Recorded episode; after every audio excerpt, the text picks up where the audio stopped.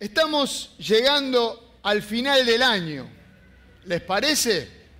Hoy es 11 de diciembre, pero estamos, vieron, como acelerados, como parece que eh, todo pasa rápido. Yo no sé si se dieron cuenta, pero el arbolito de Navidad, ¿cuándo se arma? Dicen que el 8 de diciembre, la tradición, no sé qué, pero ya en noviembre yo empecé a ver arbolito de Navidad. ¿A ustedes les pasó esto?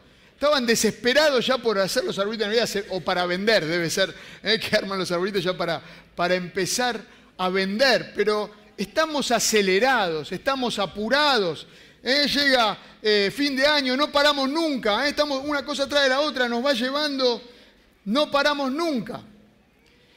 Y tal vez no paramos para pensar cuánto nos acompañó Dios durante el año. No paramos ni para eso. Quizás no paramos para agradecer al Señor. Leía en un artículo que un artículo por ahí que agradecer, agradecer, porque hoy es el encuentro de acción de gracias, que agradecer mejora la salud en general, ¿eh? nuestra salud en general. Ahí estoy mirando al doctor ¿Eh? Ahí están los varios doctores por ahí sentados. Ustedes corríjanme o digan después, en el almuerzo hablamos con los doctores, pero dicen que mejora la salud en general sobre todo del corazón. ¿eh? Rebaja el estrés. Agradecer o ser agradecido, tener un corazón agradecido, baja el estrés. ¿Quién necesita bajar el estrés? ¿Eh? Está bien, no levanten la mano porque yo sé que todo, pero nos hace dormir mejor Tener un corazón agradecido nos hace dormir mejor, dice. Son eh, eh, datos eh, que, chequeados, vamos a decir. Agradecer, dicen que también contagia, es contagioso. Si yo soy agradecido, provoco a otros, hace que otros estén dispuestos también a ayudar, ayudar más a las personas. Ser agradecidos, hace esto con los demás. Se hizo un experimento con dos grupos de personas llevando un diario de gratitud, ¿no? Un diario. Entonces a un grupo le dijeron que anoten todos, todas cosas buenas que vean, agradecimientos por lo que vaya pasando, que vean las cosas buenas y las anoten agradecidos por eso. Entonces empezaron a anotar. Y al otro grupo le dijeron que anoten todos los problemas y dificultades ¿eh? que había en la semana, que les hicieron anotar. Resulta que el grupo 1, el grupo el que anotaba los agradecimientos en este diario de agradecimiento, eh, tuvo a lo largo del tiempo menores dolencias físicas. Menores dolencias físicas. Se sentían mejor. Eran más optimistas en cuanto a lo que iba a venir mañana, en cuanto al futuro. El que llevaba un diario de agradecimiento. Ser agradecido, dicen por ahí también, que mejora la relación con tu pareja, ¿sí? con tu esposa o con tu esposo. ¿eh? Y si alguno necesita eso, bueno, hay que ser agradecido y hay que persistir en ser agradecido. Ser agradecido también mejora tu negocio. Esto dicen los que estudiaron el tema, ¿eh? no lo estoy inventando yo. Mejora tu negocio. ¿eh? Si vos sos agradecido, con tus empleados, o si sos un empleado y sos agradecido con los demás, mejora tu relación con los demás. Qué bueno que es ser agradecido. Ser agradecido incrementa los niveles de felicidad. Ser agradecidos. Así que, ¿qué estamos esperando? Podríamos terminar acá ¿eh? y decir, ya está, seamos agradecidos y tenemos tantas ventajas. Vi por ahí una historia que se llama El Insatisfecho. Eh, no sé si alguno la conoce. El Insatisfecho. Resulta que un hombre que se quejaba de todo, de todo lo que eh, le pasaba en el día, de lo que le había tocado en la vida, se quejaba y se quejaba de todo y la mujer le decía, no te quejes más, no, no te quejes, sea agradecido, agradecele a Dios por lo que te da. Y el hombre este estaba ya eh, cansado de su mujer, no te aguanto más, y se quejaba y se quejaba de todo. Un hombre así, bueno. Eh, y resulta que eh, de tantas quejas y quejas contra Dios, dice la historia, es una historia, es una historia inventada, eh, de repente le aparece Dios un día y le dice, mirá, yo no quiero que te quejes más, así que te voy a conceder tres deseos. Sí, tres deseos, pero eh, te concedo esos tres deseos y no te quejas nunca más. ¿Está bien? Bueno, está bien. Eh, pedí el primer deseo. El primer deseo es que se muera mi mujer. ¿Eh? Bueno, que se muera mi mujer. Entonces, Dios le concede el deseo, la mujer se muere. Cuando van todos los familiares ahí a velarla, dicen, pero qué cosa, qué buena que era tu mujer, cómo te amaba, cómo te cuidaba, te sostenía, siempre estaba ahí para acompañarte. Y entonces él empieza a pensar, es verdad, qué buena que era mi mujer, mi mujer siempre estaba ahí, me mostraba cariño, la sonrisa que tenía siempre, estaba de buen humor, qué cosa terrible. Bueno, voy a pedir el segundo deseo. Entonces va Dios y le dice, eh, mi segundo deseo es que reviva a mi mujer.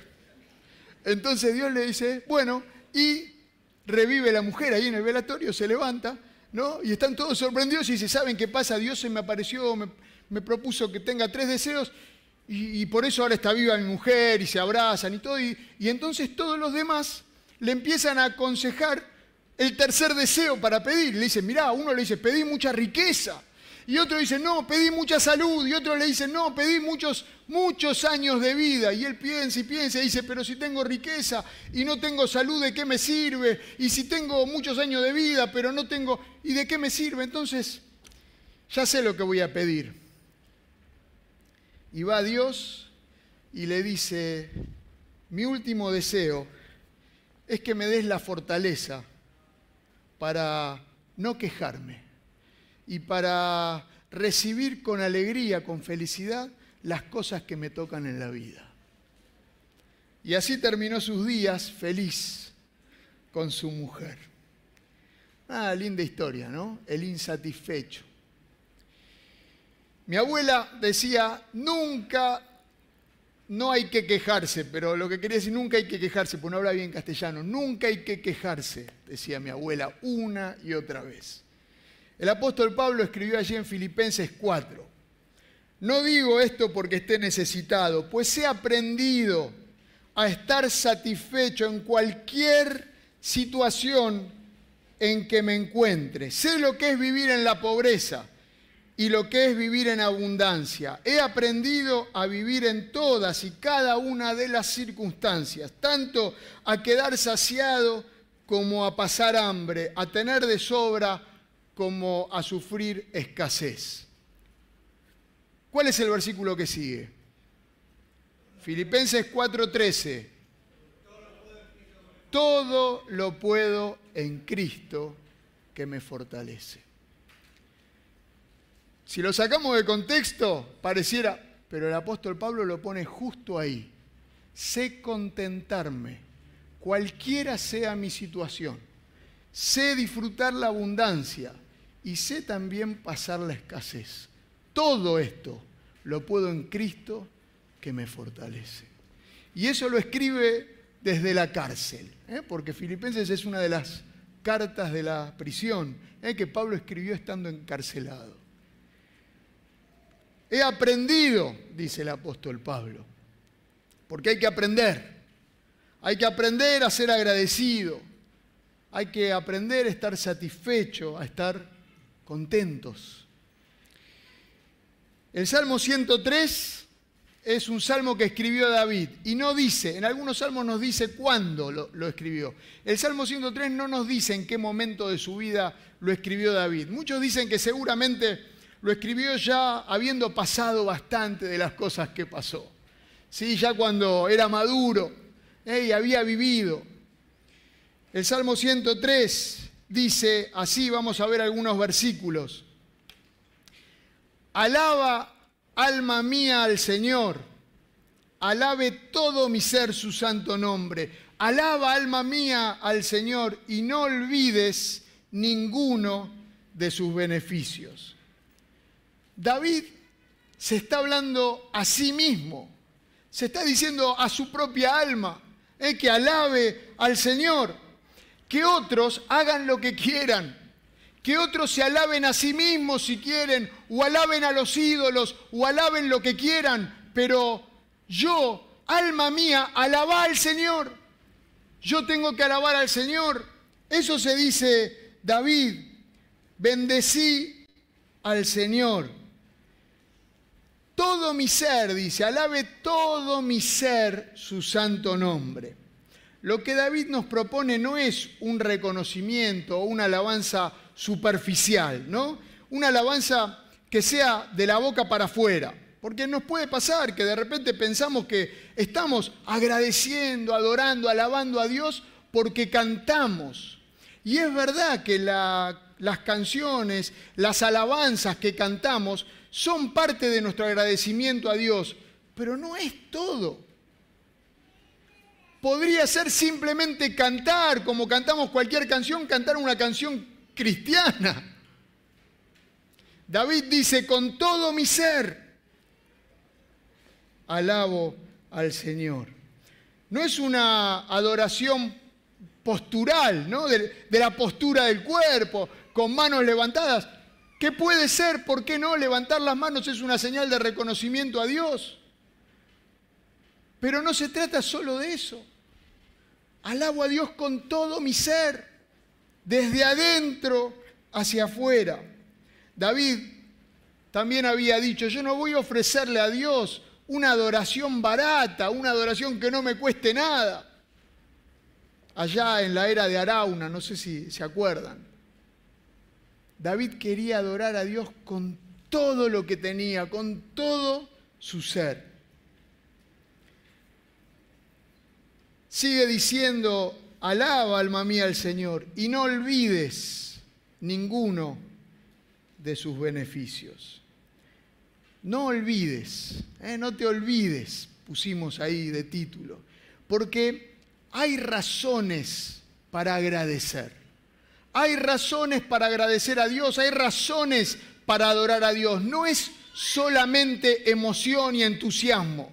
Adorar a Dios, está bien hacerlo con emoción y con entusiasmo, pero no es solo eso. Hay razones, David nos invita a pensar, no te olvides, mira para atrás, hay tantas razones por las cuales podés adorar a Dios agradecerle, alabarle a Él. No te olvides. No adoramos a Dios porque Él nos obliga, porque es un tirano que nos obliga a adorarlo ¿eh? con el látigo, inclínense ante mí. No, lo adoramos en agradecimiento por lo que Él hizo y hace en nosotros. Hay razones, hay razones que nosotros podemos recordar. No olvides todos sus beneficios. Un teólogo escribe, la alabanza es la respuesta de asombro a Dios al reflexionar sobre lo que Dios ha hecho por nosotros. La respuesta de asombro. Eso es la alabanza al Señor. Sigue diciendo el, Salmo 103, David, Él, ¿eh? no te olvides de sus beneficios, Él perdona todos tus pecados y sana todas tus dolencias. Él rescata tu vida del hoyo, rescata tu vida de la muerte y te cubre de amor y compasión. Él colma de cosas buenas tu vida y te rejuvenece como a las águilas. De esto no te olvides. No te olvides recordarlo y David se lo dice a sí mismo y yo tengo que decírmelo a mí mismo y vos a vos. No te olvides de todo esto que hizo y que hace el Señor. Recordalo siempre. Él perdona todos mis pecados, todos. Ayer hablábamos con algunos jóvenes. Decían, no, pero hay pecados que Dios no perdona. No, no hay. Él perdona todos mis pecados y todos tus pecados. No hay ningún pecado que sea más grande que el sacrificio de Jesús en la cruz. No hay ningún pecado que el sacrificio de Jesús en la cruz no pueda perdonar, cubrir, limpiar. No hay pecado que esté por sobre Dios. No hay. Él perdona todos mis pecados. Él sana todas mis enfermedades, mis, dolencias. Yo puedo ir a Él con mis lastimaduras, puedo ir a Él y Él me sana. ¿Cuántas lastimaduras tenemos emocionales? ¿Cuántas cosas que nos han marcado? Si vamos a Él, Él nos sana. Él hace esto por nosotros. Él hace esto por mí y por vos. Él sana todas nuestras dolencias y todas nuestras enfermedades. Él me cuida y me sostiene. Él te cuida y te sostiene siempre, siempre, día tras día. Así que, como dice David a su propia alma, decite vos, no te olvides, no te olvides de lo que Dios hace. Y quizás estás ahí sentado y decís, miro para atrás y me cuesta, me cuesta recordar, me cuesta pensar en las bendiciones del Señor. Puede pasarte también. Puede pasarte que mirás para atrás y en realidad no querés mirar. Pero pensaba en este texto tan conocido de lamentaciones.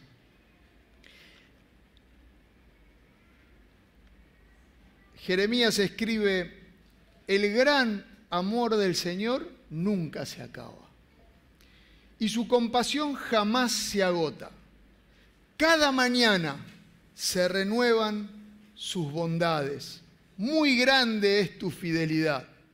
Por tanto, digo, el Señor es todo lo que tengo, en Él esperaré. Jeremías escribe esto cuando, mirando para atrás, era mejor no recordar nada. El pueblo había sido deportado a Babilonia, estaban en el exilio. Era catastrófico lo que habían vivido. Y Dios le da este mensaje. Cada mañana se renuevan sus misericordias. No importa qué tan malo haya sido el día o el año anterior. ¿eh? Miramos para atrás, no importa qué tan malo haya sido. Podés mirar para adelante hacia un nuevo día con esperanza. Podés hacerlo, te lo dice el Señor. Cada mañana le da fin a la noche. Cada mañana finaliza la noche. Cada mañana trae un nuevo día. Cada mañana trae una nueva provisión de parte de Dios. Cada mañana hay nuevo perdón para nuevos pecados. Cada mañana, todos los días, se renuevan sus tiernas misericordias, dice otra versión. Es un amor fresco el amor de Dios hacia vos y hacia mí. Un amor que no se agota nunca. El amor de Dios es así. Por eso hay esperanza. Hay esperanza. Si mirás para atrás y mejor no querés recordar, hay esperanza porque cada mañana se renuevan las oportunidades, cada mañana el amor y la misericordia de Dios son frescas para vos y para mí, cada mañana. Mirá las nuevas oportunidades que Dios pone. Dice el Salmo 42, que no escribió David, ¿por qué te abates, oh alma mía? ¿Por qué te turbas dentro de mí? Espera en Dios, porque aún he de alabarle, salvación mía y Dios mío. Si mirás para atrás y ves todo feo, espera en Dios, porque cada mañana se renueva su misericordia, su bondad, su compasión hacia vos. No te olvides, ¿sí? No te olvides, así terminamos, no te olvides. Él merece mi agradecimiento, Dios lo merece, mi alabanza, Dios merece mi adoración, Dios merece que lo reconozca, que no me olvide lo que hizo y lo que hace en mi vida, y lo reconozca y se lo diga, y se lo diga delante de las personas, lo proclame. lo que Él hizo en mi vida y en tu vida. Alaba, alma mía, al Señor.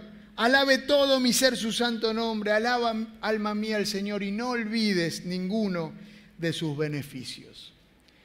Termino con una canción que la voy a leer nada más, de Santiago Benavides. Se llama Se me olvida. Eh, se me olvida, después ustedes búsquenla, esa hermosa canción. Se me olvida que jamás, dice, se me olvida que jamás me has dejado a la deriva y que en la mesa has puesto el pan puntualmente cada día. Se me olvidan los milagros que asombrado recibí. Es que se me olvida que estás siempre junto a mí. Ay, ayúdame Señor a recordar tantas veces que he podido ver tu gran fidelidad. Que el Señor nos ayude ¿eh? a que no nos olvidemos, a que no te olvides, a que recordemos lo que Él hizo y Él hace en nuestras vidas. Oramos. Te damos muchas gracias, gracias Señor, porque sos un Dios bueno, sos un Dios grande y maravilloso, un Dios que quiere obrar en nuestras vidas, quiere lo mejor para nosotros.